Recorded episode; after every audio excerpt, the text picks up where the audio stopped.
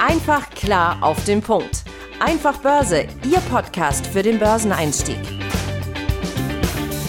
Die im Podcast besprochenen Aktien und Fonds stellen keine spezifischen Kauf- oder Anlageempfehlungen dar. Die Moderatoren oder der Verlag haften nicht für etwaige Verluste, die aufgrund der Umsetzung der Gedanken oder Ideen entstehen. Und damit herzlich willkommen hier zum Einfach Börse Podcast. Heute nicht im virtuellen Studio, sondern wir sitzen uns live gegenüber. Wir haben auch Zuschauer, also wer uns mal beim Podcast aufnehmen zugucken möchte, gerne auf YouTube. Herzlich willkommen, Tim Temp. Ja, vielen Dank, Benjamin Heimlich. Freut mich auch hier. Wir sind hier in Kulmbach an unserem Hauptstandort und nehmen hier heute in unserem ja, physisch echten Studio auf. Genau. Und wir wollen dieses Mal auch ein bisschen was anders machen. Nicht nur, dass uns jemand zugucken kann dabei und dass wir uns live gegenüber sitzen, sondern wir waren ja am Wochenende auf dem Aktionärstag, haben da auch viele von unseren Hörern und Hörerinnen getroffen. Vielen lieben Dank. Hat uns sehr gefreut, dass ihr da wart. Hat uns sehr gefreut, in den Austausch mit euch zu gehen für eure Kritik, eure Lob. Ähm, das hat echt Spaß gemacht gemacht. Und für alle, die nicht dabei sein konnten, wollen wir jetzt heute praktisch das Thema, das wir, über das wir einen Vortrag gehalten haben am Samstag, auch nochmal hier im Podcast aufbereiten. Ja, ganz genau. Und das, äh, das Thema des Vortrages war das Depot Wind- und Wetterfest machen. Darum soll es heute gehen. Ähm, wenn ihr jetzt auf der Suche seid, dass ihr euch, was wir euch jetzt die eine Aktie, die jetzt total wind- und wetterfest ist, hier heute vorstellen, müssen wir uns leider enttäuschen, denn wir wollen heute den Fokus auf uns als Anleger richten, wie wir mit Stress, Emotionen umgehen, was wir möglicherweise bei unserer Herangehensweise, wenn wir uns auf dem Börsenparkett bewegen, möglicherweise besser machen können, indem wir andere Fragen stellen. Darum soll es heute gehen. Das schon mal als kleiner Vorgeschmack. Ja, nichtsdestotrotz müssen wir natürlich erstmal die aktuelle Lage ein bisschen einsortieren, denn ähm, nach dem Corona-Crash hatten wir ja, ja ungefähr anderthalb bis zwei Jahre relativ eine schöne Zeit. Äh, nachdem der Crash dann verdaut war, ging es ja relativ zügig nach oben. Alles schien wunderbar. Äh, Pandemie war natürlich überall noch äh, im Alltag zu spüren, aber an der Börse war das halt nicht wirklich mehr relevant, das Thema. Ja, und ähm, nun befinden wir uns aber halt eben in 2022 und ja, wie wir alle wissen, die an der Börse aktiv sind, ist das ein sehr schwieriges schwieriges Jahr äh, bisher. Und ähm, wir haben eine Vielzahl von Krisen, die es jetzt so in der Kombination natürlich auch noch nicht gab, was es natürlich nochmal besonders schwierig macht. Ja, vom Krieg in Europa. Wir haben die Inflation, die immer noch nicht unter Kontrolle ist.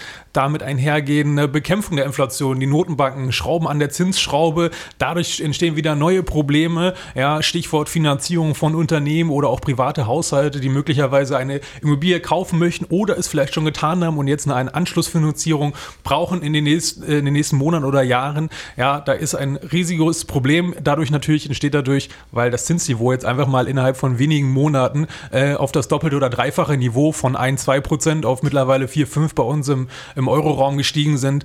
Ja, und äh, in dieser ähm, Gemengelage müssen wir als Anleger uns natürlich irgendwie orientieren, klarkommen und darum soll es natürlich in, letztendlich hier heute gehen. Wie können wir uns selbst sozusagen managen, dass wir in solchem Umfeld natürlich besser bestehen können? Ja, ähm, Gerade in, wenn man mal sich die großen Indizes anguckt, also natürlich gibt es immer vereinzelte Aktienwerte, die auch in diesem Jahr gestiegen sind, aber die große Masse halt eben nicht. So, und das verursacht natürlich maßgeblich Stress äh, und negative Emotionen bei uns als Anleger. Und da wollen wir jetzt mal ein bisschen einsteigen, was das in unserem Kopf eigentlich macht. Ganz genau. Also du hattest es ja schon angesprochen, die großen Indizes. Und tatsächlich, also wenn wir uns jetzt beispielsweise mal den SP 500 anschauen, man kann ja wirklich so diese Gemütslagen der Anleger tatsächlich an der, an der Entwicklung des SP nachzeichnen. Und ganz interessant ist, dass ja ganz häufig eigentlich so eigentlich nur zwei Gemütslagen äh, wahrgenommen werden. Das eine ist Gier, das andere ist Panik oder halt Angst. Aber eigentlich gibt es ja vier, wenn man mal ganz ehrlich ist. Ne? Also wir haben auf der einen Seite die Gier, wir haben auf der anderen Seite die Panik, wir haben dann diese Eupho oder Zuversicht, sage ich mal. Das sind so die Zeiten, in denen es eben nicht so wie jetzt in den letzten zwei Jahren steil bergauf geht, sondern so peu à peu, so eben die klassischen sieben bis acht Prozent im Jahr.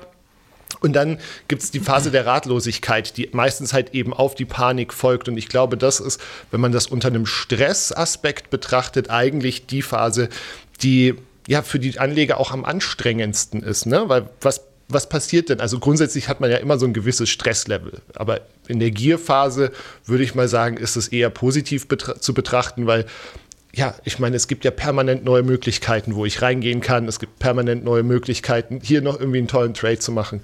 In der Panik habe ich auch Stress, aber kein Mensch ist ewig Panik, äh, panisch. Ne? Also du schau dir irgendjemand an, du siehst niemanden, der länger als eine Stunde panisch sein kann am Stück. Glücklicherweise, ja. Ja, also fällt er einfach um. Ne? Ähm, und aber das Problem ist tatsächlich eben diese Phase der Ratlosigkeit, weil die ja tatsächlich über Wochen oder Monate laufen kann. Und was passiert in, in Stresssituationen, stößt der Körper halt Cortisol aus. Also das ist im Prinzip der Gegenspieler zu unserem Glückshormon Endorphin. Und Cortisol führt kurzzeitig dazu, es ist eigentlich wie so ein körpereigenes Doping, dass du leistungsfähiger bist, weil dein Herzschlag wird kräftiger, der Blutdruck steigt und ist ja in solchen Situationen auch ganz gut leistungsfähiger zu sein. Das Problem ist aber tatsächlich die Gefahr, wenn das sich über einen längeren Zeitraum einschleicht, dann ermüdet der Körper ganz schnell. Dann führt es eben dazu, dass du einen unregelmäßigen Herzschlag kriegen kannst, tatsächlich wirklich in, im schlimmsten Fall sogar bis zu einer Depression. Und das ist natürlich was, was wir nicht haben wollen. Und wir können aber tatsächlich als Menschen, das ist ganz wunderbar, diesen Cortisolspiegel selber senken. Also das geht zum einen über Sport beispielsweise, auch gesunde Ernährung, Abendrituale, also keine Ahnung, eine Stunde bevor ich ins Bett gehe, äh, gucke ich nicht mehr aufs Handy. Aber du kannst auch eben so Entspannungsübungen beispielsweise machen, um ganz aktiv zum Beispiel den, den Herzschlag wieder in, ähm, gleich, ins Gleichgewicht zu bringen. Und ähm, dazu bietet es sich an, dass man sich darauf konzentriert, wenn man einatmet, in den Bereich, in den Brustbereich, um das Herz zu atmen und beim Ausatmen eben auch wieder daraus. Und das Schöne ist eben, dass es dadurch eben ein, ja, ein gleichmäßiger Herzschlag wieder sich ergibt, was automatisch das Stresslevel senkt und uns dann eben auch in schwierigen Zeiten, in ratlosen Zeiten so ein bisschen weiterbringt. Ja, ganz genau. Und nachdem wir jetzt uns jetzt schon mal ähm, ins Gehirn sozusagen reingeblickt haben und die Prozesse, die dort vor sich gehen, schon mal hier angerissen haben, ähm, möchte ich noch ein paar so typische naja, ich möchte jetzt nicht unbedingt Fehler sagen, weil es sind keine Fehler, aber sagen wir mal so, es sind Fragen oder Gedankenschleifen, die uns jetzt nicht wirklich äh, zu dem Ziel bringen, was viele von uns wahrscheinlich äh, suchen oder haben wollen. Und da habe ich jetzt einfach mal exemplarisch ein paar Beispielfragen mitgebracht, die halt ja, immer am Anfang äh, eines, eines Tages vielleicht sogar oder, oder einer, einer Investorenkarriere stehen, äh, irgendwie im, im weitesten Sinne. Ähm, und ja, beispielsweise ist natürlich eine so eine Frage, die wir uns natürlich alle stellen. Auch, auch ich stelle mir, stell mir die Frage natürlich regelmäßig, naja, äh, warum machen wir denn das Ganze überhaupt? Naja, wir wollen ja irgendeine Art von Renditegewinn ähm, erzielen, damit wir halt mehr haben als vorher, weil ansonsten würde ja die ganze Arbeit, der Stress, das Risiko das gar nicht wert sein. So, deswegen, was steht am Anfang? Die Frage, wie mache ich möglichst viel Gewinn? Nicht wahr? Haben wir doch uns alle schon mal gefragt. Ähm, das Problem bei dieser Frage ist ähm, der Fokus und wie unser Gehirn im Anschluss sozusagen gedanklich dann losläuft. Ähm, ja, und diese Frage halt eben beantworten will, dass wir da halt zu Antworten kommen, die höchst unterschiedlich sein können, können auch vielleicht bei manchen Anlegern deckungsgleich sein. Ähm, es geht jetzt auch gar nicht darum, um eine richtige oder falsche Antwort jetzt auf diese Frage zu stellen, sondern ich möchte einfach nur darauf hinaus, dass solche Fragen ähm, uns auf eine falsche Fährte locken, sozusagen, ähm, wo dann möglicherweise neue Probleme oder Herausforderungen entstehen, die wir durch die Fragestellung dann äh, von vornherein umgehen können. Was bessere Fragestellungen sind, äh, da komme ich gleich nochmal drauf zu. Ich habe jetzt hier noch zwei weitere Beispiele äh, für euch mal mitgebracht. Ein weiterer ähm, Klassiker ist, höre ich auch immer wieder aus dem Bekanntenkreis und auch ich frage mich das natürlich, oder wir beide fragen uns das natürlich regelmäßig, was ist denn die beste Aktie? Ja? Ähm, welche soll ich denn jetzt kaufen? Es gibt aktuell ja so rund 50.000 äh, börsennotierte und handelbare Wertpapiere auf der ganzen Welt. Ja, da hat man sprichwörtlich die Qual der Wahl. Äh, welche soll ich denn jetzt kaufen? Und ich denke, die wenigsten von uns haben so viel Geld, dass sie äh, jede Aktie einzeln einsammeln können, ja, äh, oder sei es auch nur ein Bruchteil davon, weil man will da ja nicht nur irgendwie ein, zwei Euro reinstecken, weil sonst lohnt sich das ja auch sowieso gar nicht und Kosten kommen auch noch dazu. Das heißt, äh, da muss man ja schon mindestens einen, einen höheren dreistelligen, äh, besser eher ein oder 2000 Euro pro Position reinschießen, ähm, damit das auch unter Kostengesichtspunkten einfach Sinn macht und am Ende des Tages natürlich auch ein bisschen was bei rumkommt, äh, dass man da zumindest mal von essen gehen kann oder äh, mal das Auto voll tanken. Das wäre doch auch schon mal eine schöne Sache. Ja, und dann natürlich auch nochmal der Klassiker, wann soll ich einsteigen oder soll ich jetzt einsteigen? Ja, jetzt äh, ist 20 Prozent, teilweise Nasdaq 130 Prozent ähm, unter dem letzten Hoch, beziehungsweise jetzt Jahresperformance. Ja, das ist ja schon ein erheblicher Abschlag. Ähm, da fragen sich, glaube ich, schon mehr, mehr Leute, soll ich jetzt einsteigen? Ja, aber auch da wiederum all diese Fragen, die ich gerade genannt habe, sind logisch, sind nachvollziehbar, haben ihre Berechtigung und sind ja auch zum Teil notwendig, eine Antwort auf diese Frage zu finden. Darum sollte es mir jetzt gar nicht gehen, diese Frage jetzt sozusagen zu verteufeln, weil natürlich muss ich eine Antwort auf die Frage finden, wann soll ich einsteigen, was für eine Aktie soll ich kaufen. Nur Jetzt würde ich das sagen, das Ganze jetzt auflösen, wo ich ähm, das Problem bei, dieser, bei diesen Fragen gehe, weil es halt eben den Fokus ähm, ja, verfälscht, ähm, auf eine andere äh, Zielsetzung äh, verlagert, die möglicherweise für uns als Anleger nicht so förderlich sind. So, und Stichwort Zielsetzung, ähm, da hake ich gleich mal ein, da fängt es ja schon an. Wenn ich ähm, im Bekanntenkreis oft rumfrage, ähm, ja, hey Tim, sag mal hier eine tolle Aktie und hast du nicht irgendwas und du machst es doch jeden Tag. Gut, ich könnte darauf eine Antwort geben, mache ich aber in der Regel nicht, weil äh, ich dann sage, naja, die Frage ist jetzt nicht das, was du eigentlich hören willst, weil du willst eigentlich wissen, wie kannst du dich bewegen? Die Leute suchen nach Orientierung. Das heißt, wie kann ich mich orientieren? Ich sollte doch erstmal definieren, was habe ich überhaupt für eine Zielsetzung? Was will ich überhaupt mit meiner Geldanlage bewirken? Möchte ich beispielsweise für meine Kinder ja, zum 18. Ähm, zur Ausbildung beispielsweise etwas ansparen, was denn mehr ist, als ich selber absolut reingesteckt habe? Möchte ich für mich privat, für die Altersvorsorge, die in ein paar Jahren, vielleicht erst in ein paar Jahrzehnten sozusagen ansteht, ähm, Vorsorge, private Vorsorge betreiben. Spare ich auf die Hochzeit, auf das Haus oder ähnliches, ja? Da sind dann die Zeiträume beispielsweise kürzer. So, also alleine da sich schon mal möglichst konkret Gedanken drum zu machen, was will ich überhaupt und unter welchen Rahmenbedingungen soll das Ganze ablaufen. Das heißt, nicht fragen, was passiert da draußen in der Welt und wo kann ich mir die Rosinen rauspicken, sondern ich sollte mir doch erstmal selber für mich persönlich definieren, wer bin ich, wo komme ich her, was für Ansprüche habe ich, wie viel Zeit habe ich, ja, ähm, was will ich überhaupt mit meiner, mit meiner, Geldanlage bewirken, warum setze ich mich da jeden Tag, jede Woche, warum auch immer hin ähm, und tue das, was ich halt eben tue. Ja, und da ist dann schon mal ein ganz andere Perspektive, weil man denkt von sich als, als Anleger aus und sucht sich dann sozusagen da draußen Stück für Stück die passenden Aktien beispielsweise raus, die für mich als Anleger passen und nicht andersrum. Nicht die beste Aktie und ich als Anleger mag die Aktie vielleicht gar nicht, mag die Branche nicht, sehe das als Zukunfts, äh, nicht als zukunftsfähig an. Naja gut, aber irgendwer hat mir halt gesagt, ja, das ist jetzt ganz toll. So, das macht ja dann am Ende keinen Sinn. Da werde ich immer Bauchschmerzen haben und gerade wenn es schwierig wird, stresst mich das total. Dann kommen so Gedanken auf, ja, habe ich doch gleich gesagt und oh, von Anfang an wollte ich ja eigentlich gar nicht. Jetzt hat der oder die mir das gesagt und dann kommt entsprechend die Prozesse in Gang, die du ja eben schon beschrieben hast, Benjamin, die dann halt Stress erzeugen. Ganz, ja, ganz genau. Und ich meine, also glaube ich, gerade dieses Thema, sich auf die eigene Strategie zu besinnen und sich darauf zu besinnen, warum bin ich denn diese Strategie im ersten Moment äh, eingegangen und glaube ich noch an diese Strategie. Gerade in Stresssituationen ist es eben sehr wichtig, auch für uns Menschen, sich an äh, sich Sicherheit zu holen. Und wie, wie, wo will ich mir mehr Sicherheit holen als bei mir selber, wenn ich wirklich eine Strategie mir überlegt habe und sage, die passt zu mir und die, die möchte ich weiter verfolgen. Das spricht überhaupt überhaupt gar nichts dagegen, mal herzugehen und, und eben in so Zeiten wie aktuell, wo man irgendwie denkt, boah, irgendwie so, so richtig aufgehen tut mhm. nicht viel, ähm, daher zu gehen und mal wirklich im Portfolio, sage ich mal, das Unkraut rauszunehmen. Das eben so Sachen, die mir mal irgendwo jemand empfohlen hat und ich habe gesehen, das hat jetzt irgendwie funktioniert und jetzt funktioniert es nicht mehr.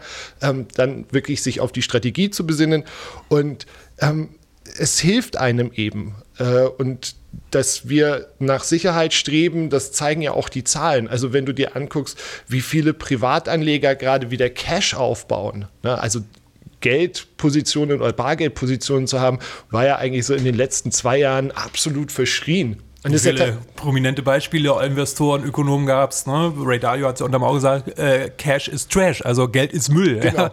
ja, und auch Ray Dalio hat ja in der Zwischenzeit umgeschwenkt und das ist ja nicht nur er. Also du siehst es ja, ich habe jetzt letztens Zahlen von Bloomberg gesehen, da haben die tatsächlich die ähm, institutionellen Investoren halten so große Cash-Positionen wie seit April 2020, also wirklich im Hoch des Corona, äh, des Corona-Crashes nicht mehr.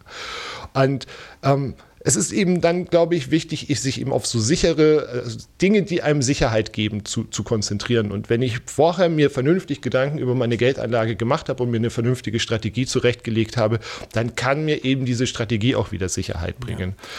Eine weitere Fragestellung auch in dem Zusammenhang, äh, was sich beispielsweise wir auch von den großen Institutionellen jetzt lernen können, die, die sich dort sicherlich viele gefragt haben, ist nicht, wie mache ich möglichst viel Geld? Klar, das fragen diese sicherlich auch, aber aktuell werden sie sich eher fragen, wie mache ich möglichst keinen Verlust? Weil das müssen sie ja auch vor den Kunden rechtfertigen, von ihren Vorgesetzten und so weiter. Und genau diese Frage können wir als äh, Privatanleger natürlich auch sehr gut nutzen, weil das auch wieder, komme ich wieder zurück auf den Fokus. Wie mache ich möglichst Geld, äh, möglichst viel Geld? Dann wird vielleicht die Antwort sein, naja, mit irgendeiner riskanten Spekulation auf einem Biotech äh, möglichen äh, Wunderbringer, ich weiß es nicht was. Ja, während wenn ich mich frage, wie mache ich möglichst wenig Verlust, dann wird die Antwort darauf äh, eine ganz andere Aktie sein, sondern eher vielleicht eine, eine konservative Value-Aktie, die ich aktuell, wo ich mich wohler mitfühle, äh, die Dinge des täglichen Bedarfs beispielsweise herstellen, ja, die auch schon korrigiert ist, eine lange Seitwärtsphase hat oder einen großen Boden ausgebildet hat. Ja, also das auch nochmal so als Inspiration. Ähm, nur aufgrund der anderen Fragestellung, dass man zu anderen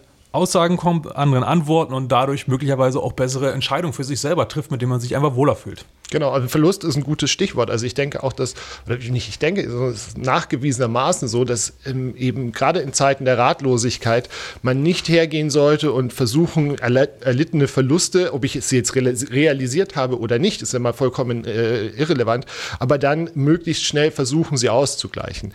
Ähm, weil man dann eben dazu neigt, eben wie du gerade angesprochen hast, eben spekulativere Geschichten einzugehen und ähm, dann in der Regel ja auch damit auf die Nase fällt, weil wo gehst du hin? Du, bewegst dich ja dann in einem Feld, das eigentlich nicht zu deiner eigenen Investitionsstrategie passt. Und ähm, dann rutschst du eben wieder ganz schnell in diesen, in diesen Strudel aus Gier, äh, Panik, Ratlosigkeit rein.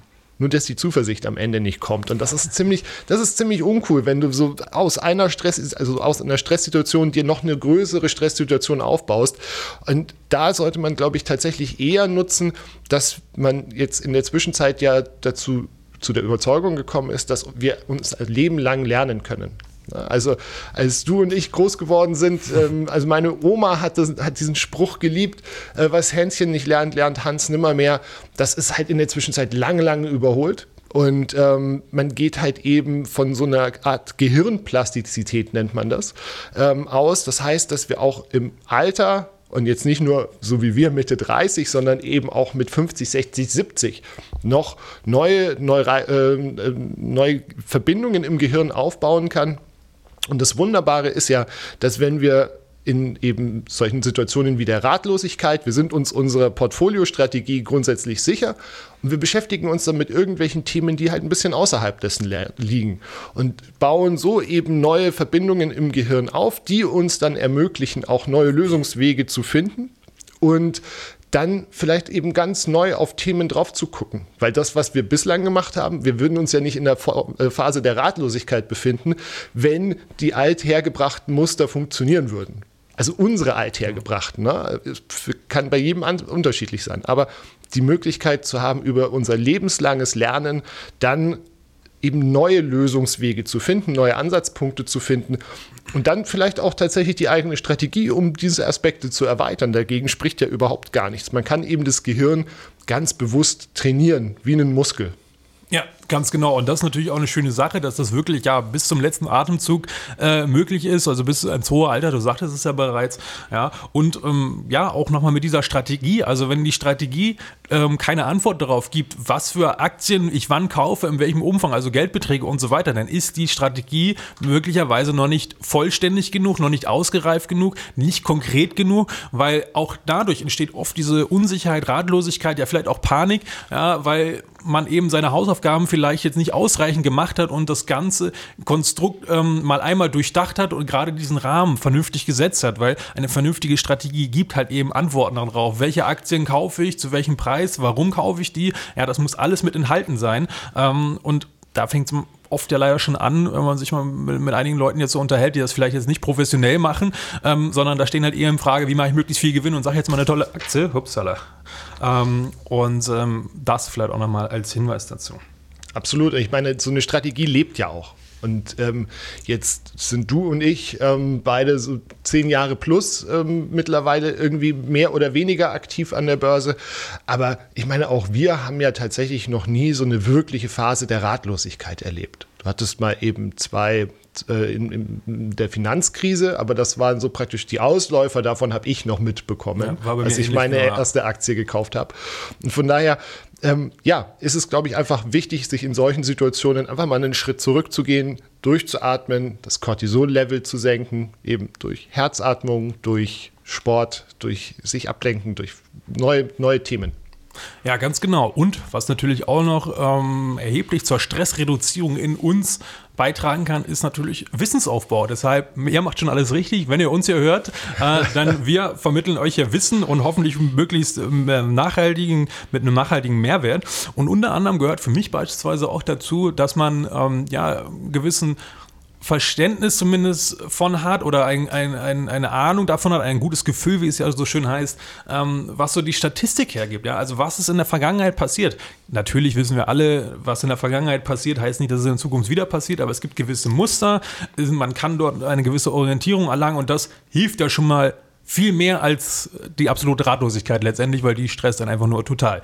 Ähm, und unter anderem, worauf will ich hinaus, beispielsweise, wenn man sich mal anschaut, den DAX kennt jeder, deutsches Anlegerbarometer. Ähm, äh, naja, wie oft korrigiert er denn? Und was heißt denn jetzt überhaupt Krise oder ein Crash? Das mal auch sich mal einfach für sich erstmal selber zu definieren und dann mal schauen, naja, was, was passiert denn da jedes Jahr? Zum Beispiel kann man sich dort anschauen, ähm, die sogenannte unterjährige äh, Korrektur. Also wie viel Prozent ähm, DAX innerhalb eines Jahres ist von der Spitze des jeweiligen Jahres bis zum Tiefpunkt. Wie viel war das denn eigentlich? So, wenn man sich das mal anschaut, die letzten Jahrzehnte, also wir haben dort bei unserem Vortrag äh, beispielsweise eine Grafik gezeigt, die dann entsprechend ähm, die letzten 60 Jahre des DAXes dort abbildet. Und da hat man gesehen, bis auf äh, zwei Jahre in den 70ern gab es kein einziges äh, Jahr, beziehungsweise kein ähm, äh, zwei Jahre in Folge, wo der DAX nicht mindestens um 10% korrigiert hat. So, jetzt kann man natürlich sagen, uiuiui, das, ist, das klingt ja ganz schön riskant, wenn er jedes Jahr oder spätestens, allerspätestens jedes zweite Jahr ähm, äh, mit einer sehr hohen Wahrscheinlichkeit um mindestens 10% korrigiert. Naja, dann könnte man jetzt halt zu dem Entschluss kommen, das ist ja total riskant. Ja, könnte man. Man kann aber auch genau das Gegenteil quasi dort sehen, entsprechend, wenn man dieses Wissen hat und nutzt äh, und weiß, wie man möglicherweise diese Krise oder diese Korrektur wiederum für sich nutzen kann. Beispielsweise, um einen günstigen Einstieg zu finden. Und ich auch schon weiß, aha, ich habe gelernt, alle zwei Jahre spätestens geht es mindestens 10% runter. Das heißt, wenn es das nächste Mal 10% runtergeht, dann muss ich nicht sofort in Panik verfallen und oh Gott und raus aus meinen Aktien und alles verkaufen äh, und nur noch das, das Geld unter, unter das Kopfkissen stecken. So, nein, ich weiß es doch jetzt. Ja, kann ich überall nachlesen, gibt es zu allen großen Indizes, zu Aktien, kann man sich alles auswerten. Wir leben in solchen Zeiten, wo diese Informationen größtenteils kostenfrei im Internet für jeden zugänglich sind, kann man sich alles angucken. Ja, und da tut man sich selber, glaube ich, einen sehr großen Gefallen mit, weil man viel besser einschätzen kann, was ist ja eigentlich gerade los, ähm, wie normal oder wie schlimm oder extrem ist es möglicherweise und kommt dann auch wiederum zu besseren Entscheidungen und kommt möglicherweise gar nicht erst in die Ratlosigkeit oder in die, in, im schlimmsten Fall sogar in die Panik rein. In dem Zusammenhang kann ich hier auch nur noch mal empfehlen, wir hatten es auch bei der einen oder anderen Folge hier schon mal erwähnt, das sogenannte Renditedreieck. Es ist wieder da. Es ist wieder da, das Renditedreieck. Ich liebe es einfach so sehr, weil es für mich eines der besten Anschauungsbilder ist überhaupt, wenn man genau auf diese Fragen, die wir jetzt hier schon mehrfach mal ähm, eingestreut haben, ja, ist das Aktiengeschäft grundsätzlich riskant? Was für Renditen kann ich erwarten? Äh, was für Probleme können da auftauchen? Ähm, und wie lange muss ich überhaupt einplanen, äh, Aktien oder generell Wertpapiere zu halten, um möglichst keinen Verlust zu tun? Und genau darauf gibt diese, dieses wunderschöne Renditedreieck eine Antwort. Nämlich, wenn man sich das mal anguckt, klassisches Dreieck, einfach nur zwei Zeitachsen. Einmal wird am 1.1. gekauft, einmal wird am 39.12. verkauft und dann wird einfach jedes Jahr ist ein Kästchen über die letzten 50 Jahre oder teilweise auch größere Zeiträume gibt es dort, einfach ein Kästchen abgebildet und dann wird das eingefärbt. Das heißt, grüne Kästchen positive Rendite, weiße Kästchen plus minus 0, rot minus. Ganz einfach. Und wenn man einfach nur mal diese Grafik mit diesem Wissen, was ich gerade sage, einfach nur mal auf sich wirken lässt, drei Sekunden rausschaut, dann kann selbst der absolute Laie versteht sofort, weil die Anzahl an grünen Kästchen ist so überwältigend viel, viel mehr größer, das sieht man sofort optisch schon, als die weißen oder die roten. Ja? Und dann kann man auch ins Detail reingehen und mal schauen, hey, wann sind denn diese weißen Kästchen und die roten und wie viele Jahre hintereinander sind denn da überhaupt rote Kästchen aneinandergereiht? Und da sieht man eigentlich nur bei so richtigen Extremereignissen, die wir uns jahrelang beschäftigt haben, Beispiel Dotcom-Crash um die Jahrtausendwende, Beispiel Finanzkrise 2008, wo dann mal zwei, drei Jahre da rote Kästchen ineinander gereiht sind. Ähm, ja, aber dann kann man sich ja auch gleich sofort eine Lösung davon ableiten. Aha, okay, das heißt, solche Krisen kann ich nicht vorhersehen. Ja? Ähm, aber ich kann ja hergehen und auch wiederum sagen, ich weiß, dass solche Krisen alle äh, fünf bis zehn Jahre auftauchen können, wo es auch mal 30, 40, 50 Prozent runtergeht. Aber in der Vergangenheit war spätestens nach vier, fünf Jahren äh, der Drops gelutscht, so nach dem Motto, ich war wieder plus minus null oder hatte sogar wieder ein Plus. Das heißt, auch da wiederum, wenn ich dieses Wissen habe, baue ich das in meine Strategie ein, sage mindestens fünf Jahre Anlagehorizont, besser zehn oder mehr und mit jedem weiteren Jahr senke ich immer weiter die Wahrscheinlichkeit für einen Verlust. Und das ist ja letztendlich, was uns stresst, einen Verlust zu haben. Ja? Und so kann ich dort auch wieder ähm, über eine andere Fragestellung, über andere Informationen einen Rahmen konstruieren, der mich von vornherein viel weniger stresst. Und dann muss ich auch nicht wissen, was morgen passiert, was die Zukunft bringt, das wissen wir nicht, sondern ich löse das Problem ganz anders. Und das finden wir ziemlich clever. Absolut. Und ich meine, zusammenfassend können wir sagen, dass Krisen einfach etwas sind, womit wir uns eigentlich immer beschäftigen müssen. Ne? Du hattest das eingangs gesagt, ähm, das, das ist jetzt ja nur sehr verkürzt, die Darstellung von Corona über Krieg bis Inflation jetzt. Aber eigentlich hast du ja immer permanent Krisen, irgendwo auf der Welt.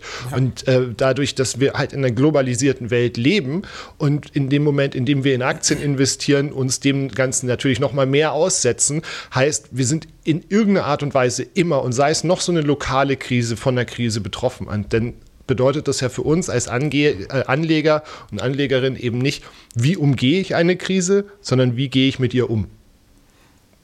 Ganz genau. Und mit diesem wunderbaren Schlusswort schließen wir auch jetzt unsere heutige Sendung, Aufnahme, denn, wie nochmal eingangs erwähnt, wir haben uns jetzt ja hier auch auf YouTube und Videoplattformen und auf den klassischen Podcast-Plattformen und auch auf der Aktionär-Webseite könnt ihr uns auch anhören. Das Angebot ist komplett kostenfrei, ja, damit ihr auch möglichst viel ja, Finanzbildung aufsaugen könnt. Und ähm, ja, schreibt uns auch gerne eine Mail ähm, unter der E-Mail-Adresse podcast.einfachbörse.com, Börse wie immer mit Wunderbar. OE. Tim, hat wieder Spaß gemacht. Ich hoffe, ihr konntet, liebe Zuhörerinnen, Zuhörer, Zuschauerinnen, Zuschauer, auch diese Woche wieder was mitnehmen. Und ähm, ich freue mich, wenn wir uns nächsten Freitag wieder hören. Das freut mich auch, Benjamin, äh, dass wir uns jetzt hier die Zeit genommen haben in Kulmbach mit Videoformat. Äh, oh ja, und ihr auch nochmal ein paar Gesichter davon seht und natürlich auch den Aktionärstag hier nochmal abgefilmt bekommt. Ähm, ja, dann bis nächste Woche, Benjamin, in unserem digitalen Studio sehr wahrscheinlich wieder. Und ja, liebe Hörerinnen, liebe Hörer, hoffentlich auch bis nächste Woche wieder. Bis dann, ciao. Ciao.